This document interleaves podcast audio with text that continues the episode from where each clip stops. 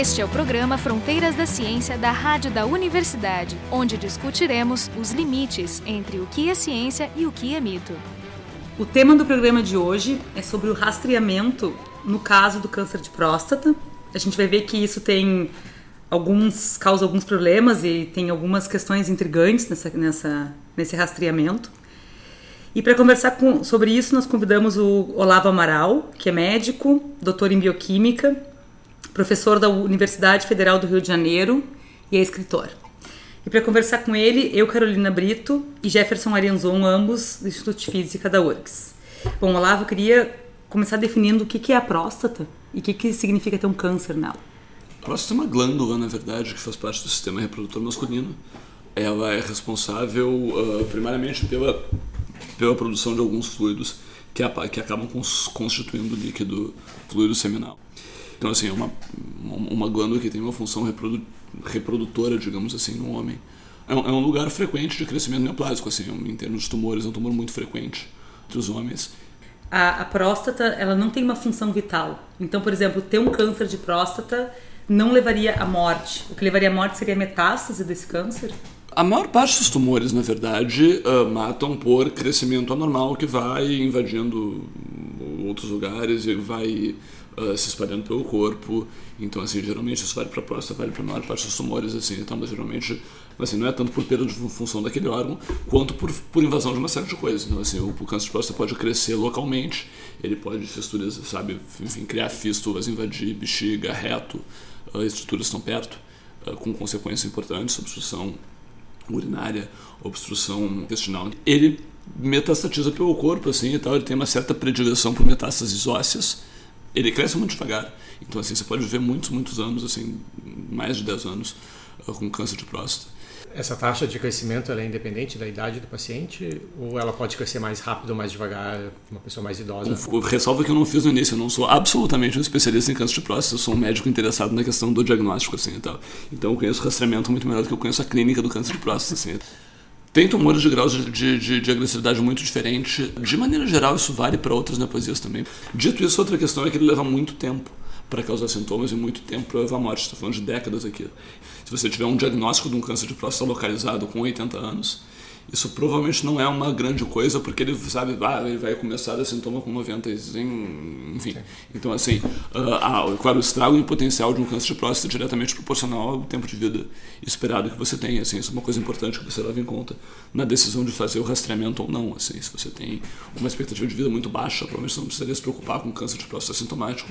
Se você tem 40, 50 anos, talvez seja mais importante. Por outro lado, claro, os parefeitos de um tratamento potencial também são maiores para alguém mais jovem, então assim. É. Até um tratamento para quem tem 80 anos, por algum aspecto é mais simples, né? Porque, por exemplo, a perda da libido não deve ser algo que te preocupe mais. Isso, exatamente. Né? E, e, talvez ficar impotente com 40 anos seja uma coisa uh, significativa. E com, com relação à incidência desse câncer na população, eu li que o Brasil, no Brasil, é o segundo câncer mais comum em homens.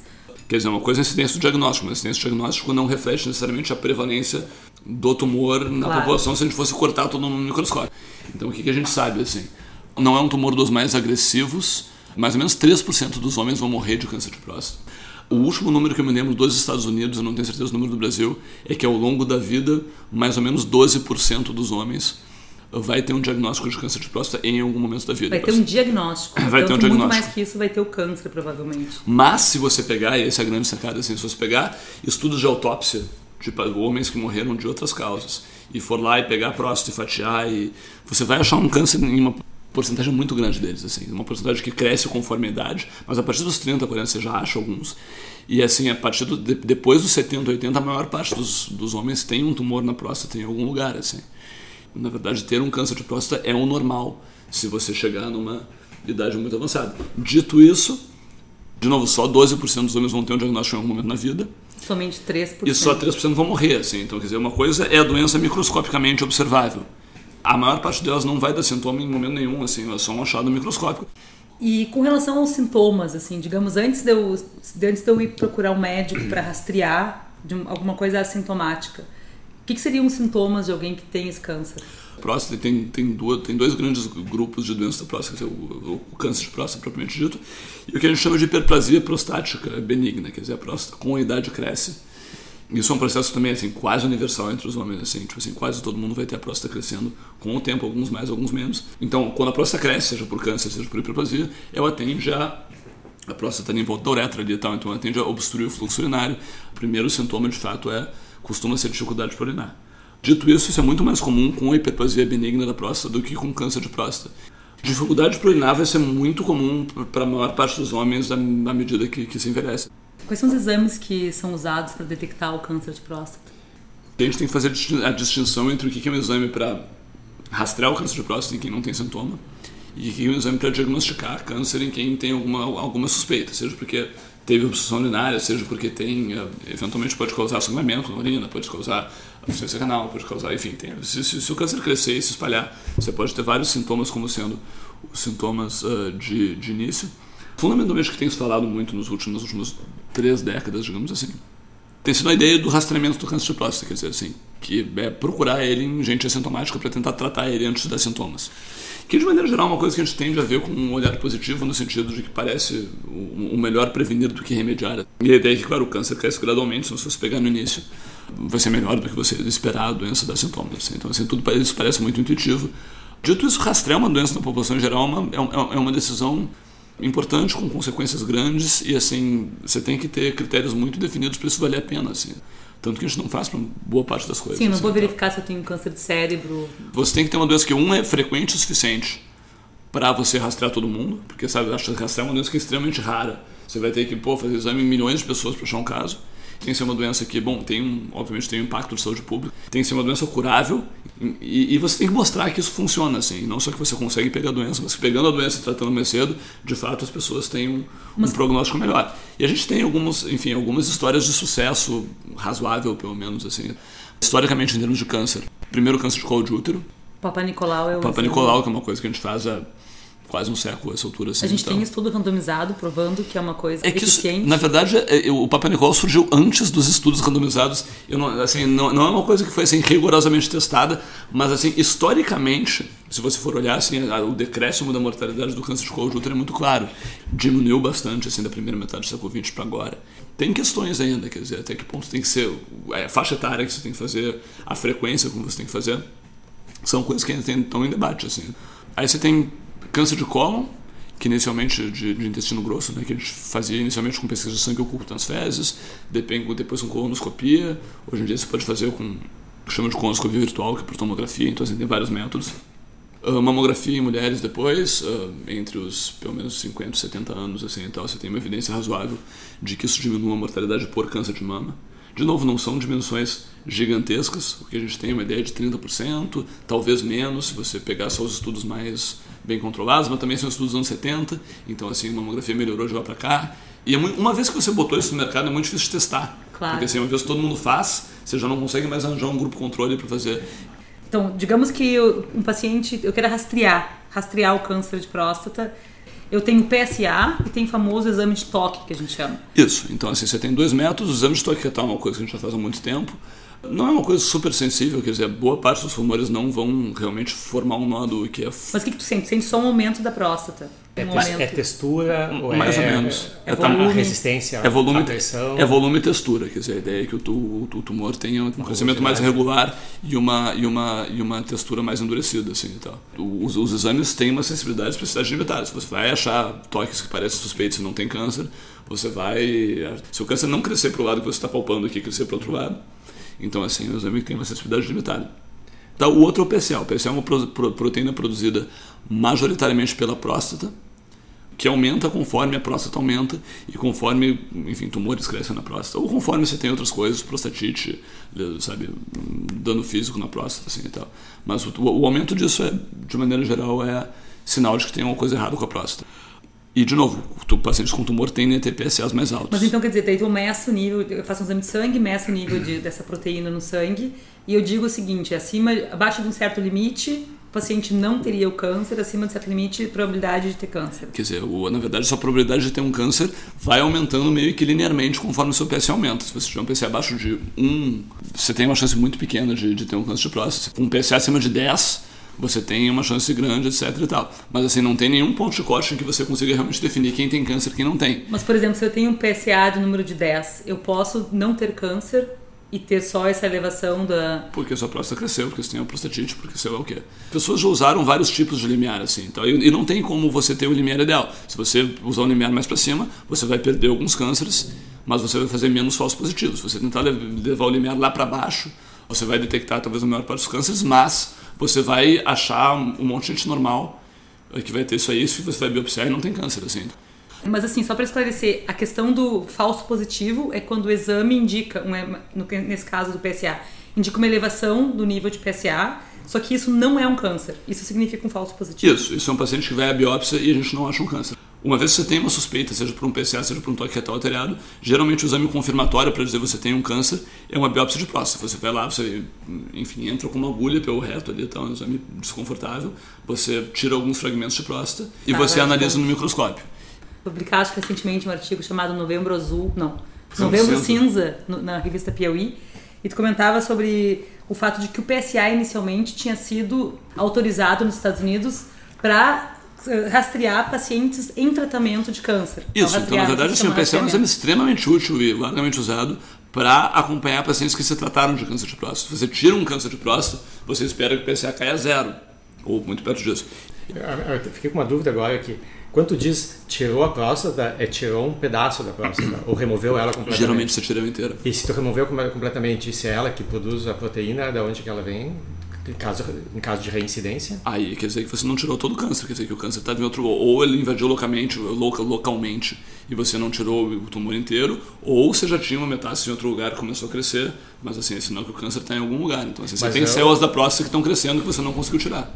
Uh, a rigor, o PSA não é completamente específico da próstata. Tem outras células que produzem em quantidades muito, muito pequenas. Bom, e aí assim a gente ouve bastante, né, nessas campanhas de Novembro Azul, diagnóstico precoce do câncer, ele evitaria 90% dos casos de câncer. O dado não é esse exatamente, assim, na verdade, o dado que frequentemente é repetido é 90% dos cânceres tratados em fase, enfim, que você diagnostica em fase precoce antes deles invadirem são curáveis que a taxa de sobrevida do câncer diagnosticado precocemente é maior do que 90%. E o que é verdade.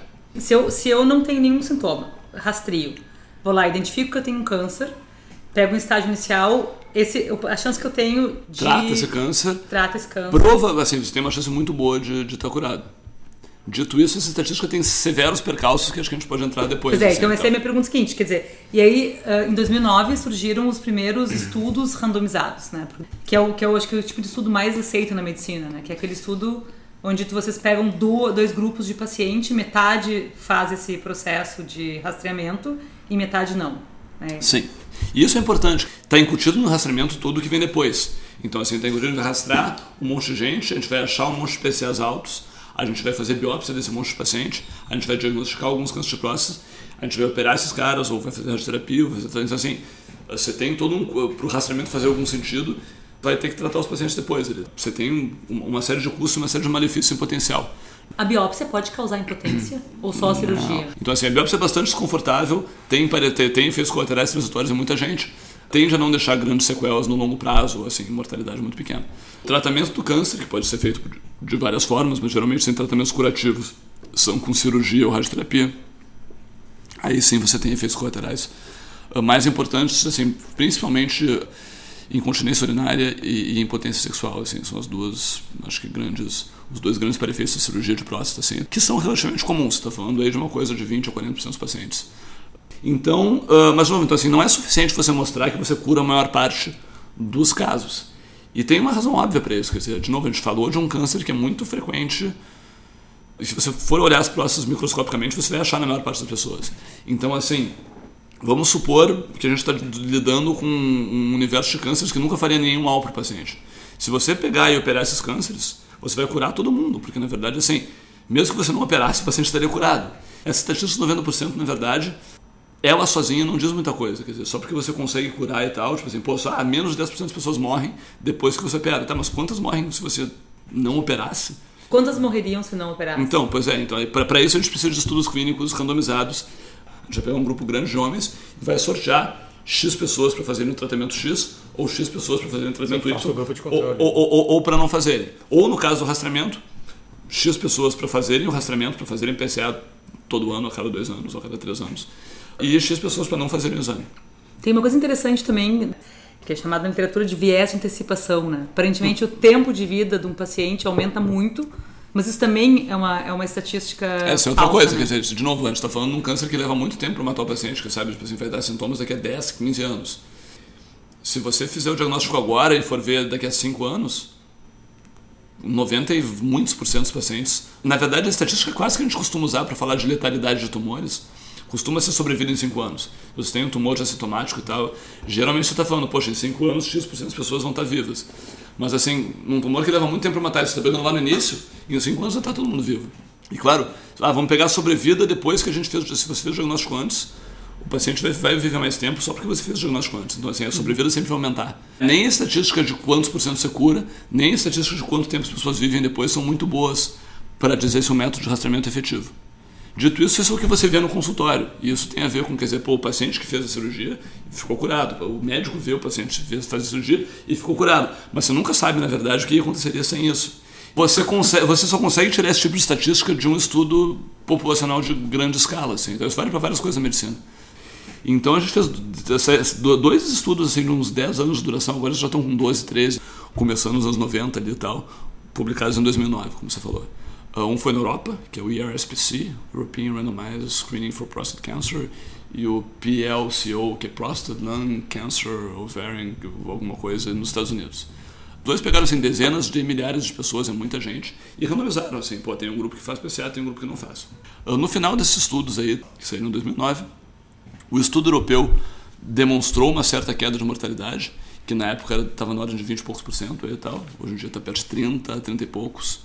O estudo americano não, pelo contrário, na verdade, o, o grupo que fez PCA acabou tendo mais mortalidade por câncer de próstata. Mas ele tem uma falha muito grande que eu tinha comentado, assim, quer dizer, o, o exame estava tão disseminado nos Estados Unidos que a gente começou a usar ele antes de testar de fato, que assim, quase 90% dos, dos, dos, dos pacientes do grupo controle tinham feito um PCA lá pelas tantas.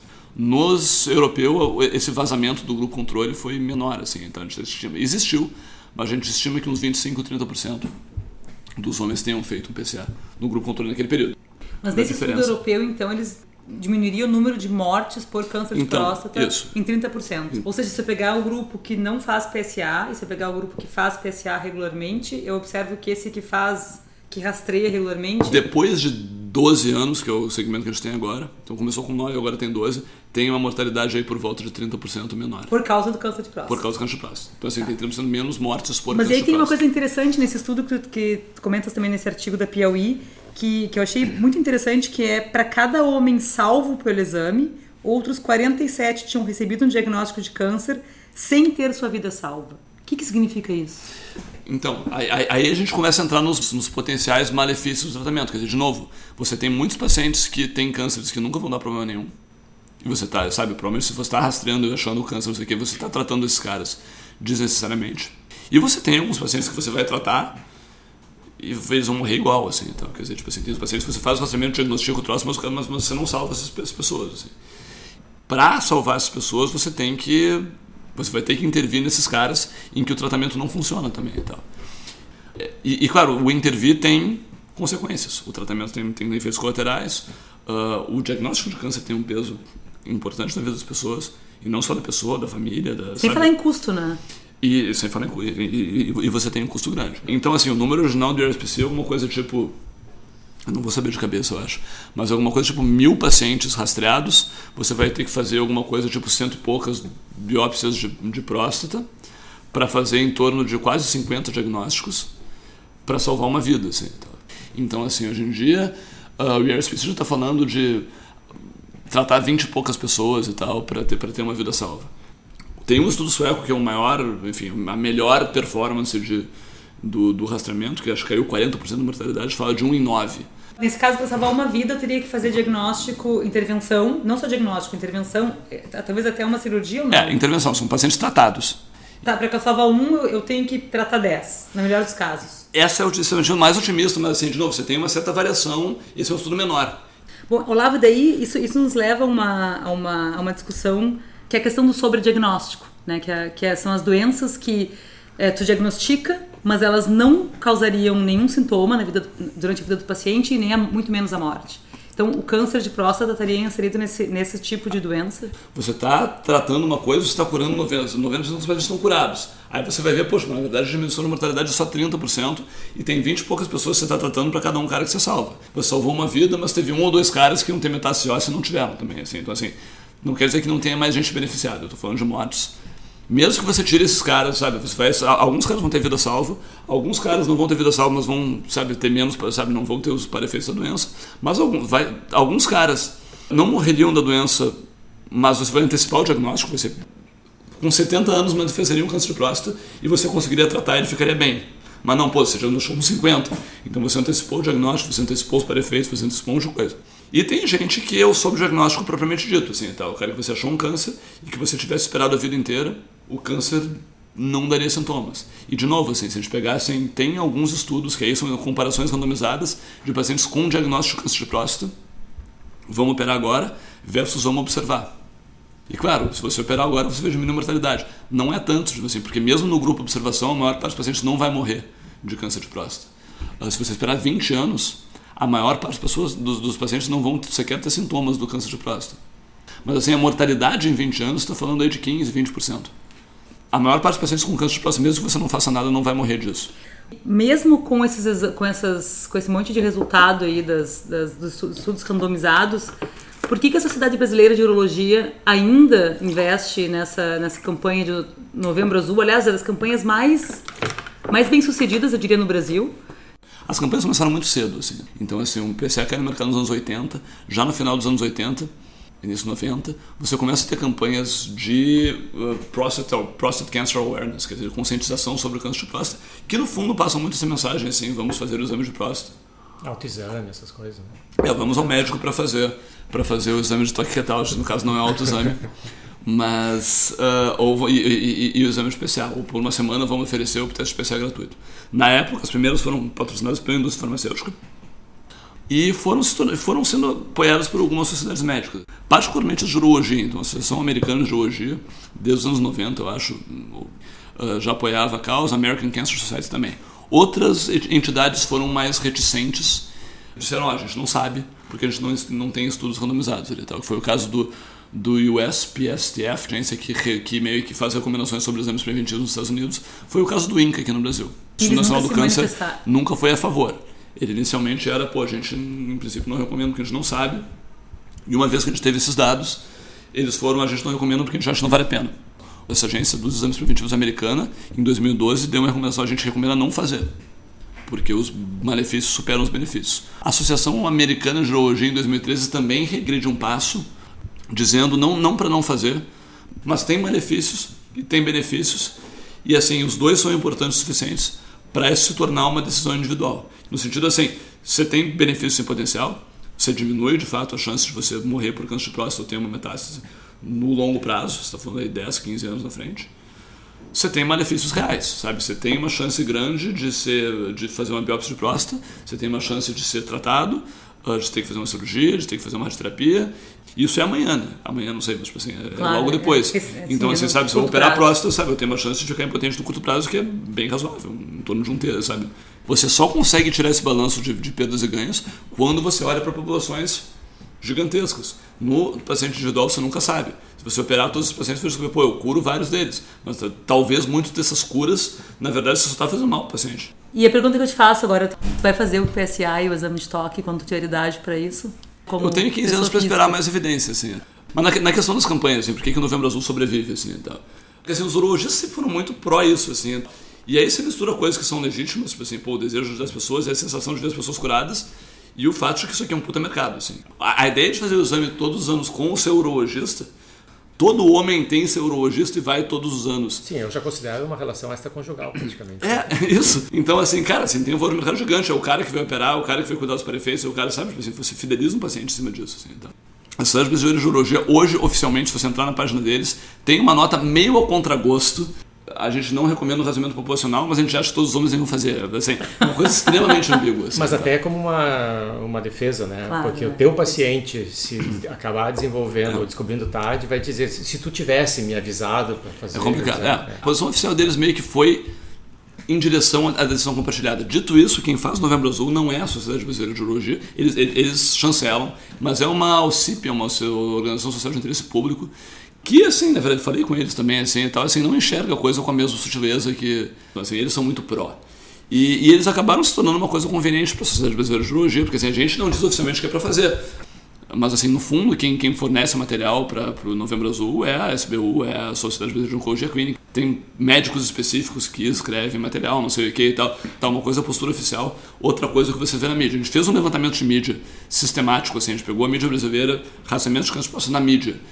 80 e poucos por cento das vezes que você tem um médico falando, ele está a favor do rastreamento o, os urologistas são quase 90% a favor, assim. Então. Né? E os que não são, geralmente são de fora do Brasil. E naquele Rio Grande do Sul, o secretário de saúde foi, foi, foi, foi a público dizer que isso, não era Isso criou uma super polêmica na mídia e eles tomou porrada na mídia ali. Aí é um problema, talvez, da nossa, do nosso jornalismo, né? Porque acho que eles talvez não entendam a sutileza, porque não é um tema Mas é difícil, trivial, é né? muito difícil. Os urologistas é. não entendem às vezes. Eu, por exemplo, acho que em termos estatísticos eu entendi o viés, entendi o problema, mas pessoalmente, eu acho que eu escolheria fazer. Porque, é? de qualquer maneira, individualmente, tu não tem tanto. Mas, mas é a escolha Enfim. natural, porque eu fiz tudo o que eu podia. Mas, finalmente, a coisa que eu queria fechar só com a discussão, que eu acho que é uma, que é uma questão dramática. A gente enxerga problemas no Brasil, por exemplo, hoje, a, o surto de sífilis, que é uma coisa super facilmente tratável Porto Alegre é um hotspot de AIDS e a gente não enxerga uma campanha na mídia falando usem camisinha, ou sei lá, uma campanha, ou é muito, muito é. menor que essas campanhas de Acho que, mas, assim, rastreamento. O, o, Novembro Azul deu muito certo, mas o Novembro Azul tem assim, um apelo de mídia que é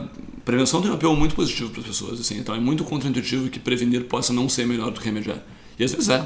Uh, eles têm o, o, valor de imagem da coisa de ser contra o preconceito e contra a homofobia e contra o preconceito do exame de toque. E não é por acaso que, assim, se você pegar a campanha no Brasil, ela vai muito em cima da coisa do toque retal. Quando, na verdade, a evidência que a gente tem para o rastreamento é muito mais em cima do PSA. O retal é o pé de página da história. Se você for olhar na campanha, ele é o carro-chefe porque ele tem essa imagem positiva, assim, pô, homens, vamos perder o preconceito. O discurso é muito em cima disso. E ele tem um valor de marketing disfarçado de boas intenções às vezes. Então, assim, as pessoas aderem ao Novembro Azul. Sabe, se você vai na arena do Grêmio, lá tem uma, sabe, o placar do jogo e tem uma fitinha do lado. E, claro, o valor de imagem positivo agrega qualquer campanha de marketing. Então, assim, você botar a tampinha rosa na, na, na água mineral para falar o outubro rosa, não sei o que e tal, tipo assim, poxa, isso aqui é um produto Ninguém legal. vai ser contra, né? Ninguém vai ser contra. E ela viraliza impressionantemente de volta para o sistema público. Uma vez que você tem o Novembro Azul, os gestores de saúde, que nem sempre entendem o problema também, se sentem forçados a fazer alguma coisa a respeito. Individualmente, eu acho que é uma decisão razoável fazer um exame especial. E particularmente, acho que quanto mais você entende o rastreamento, mais razoável ela é, porque assim, boa parte do dano é gente operada que talvez não precisasse ter operado. Sim, porque uma coisa é ter diagnóstico imediatamente. definir o que tu vai fazer com ele. Então, né? assim, uma coisa que a gente tem aprendido nos últimos anos é se dar conta que você não precisa operar todo mundo direto. Então, assim, hoje em dia, nos Estados Unidos está chegando perto de 40% dos pacientes que fazem o diagnóstico PCA vão simplesmente acompanhar. E se o troço ficar quieto, a claro, gente não opera. O médico tem que entender uh, o comportamento do câncer de próstata, essas estatísticas todas, o paciente tem que entender. Tem muita gente que não vai conseguir fazer isso, a tendência natural de muitas pessoas. E tira não, logo esse tira câncer. logo esse câncer. Sim. Então, assim, você tem que ter uma cabeça fria e entender a evidência. Dito isso, como assim, decisão de saúde pública, rastrear todo mundo, é uma coisa que não faz sentido porque assim, a gente não tem como atender a demanda de todo mundo que a gente diagnosticaria e, e teria que tratar assim. Tem intervenções mais prioritárias, então assim, é uma intervenção cara, com um risco-benefício meio questionável. Então, assim, você vai ter, sabe, o cara põe um ônibus, eu, eu acompanhei isso pessoalmente no Rio de Janeiro, estado completamente quebrado, falido nesse momento, assim, uma Secretaria Estadual de Saúde do Rio põe um ônibus no centro da cidade, com um consultório ali dentro, tem uma fila de homens para fazer PCA, e aí, assim, cara, assim, eles atendem mil, sabe, eles fazem mil exames no, no, no, no, no ônibus ao longo de três dias, mil e poucos. E já com esses mil e poucos exames, o médico que estava meio que recebendo a demanda depois ali e tal, no, Instituto de Urologia, estava assim, poxa, não sei se a gente vai conseguir dar conta de todo mundo. Na verdade, a campanha. Aí a campanha acaba falando para o mercado privado. Né? Presenciei essa cena, assim, tal, tipo assim, era um urologista falando lá no Conjunto Nacional em São Paulo, e, enfim, dando essa palestra sobre o Novembro Azul, a importância da prevenção. E aí chega alguém que sabia que tava aquilo, tinha aquilo ali, e tinha um primo que estava com sintomas, aí que, que, meio que sabia do evento, e foi lá pedir um encaminhamento. Mas o que, que eu faço com isso aqui no SUS aqui e tal? Ele, bah, não sei, não sabe, tipo assim, não sei como é que isso aqui funciona na saúde pública.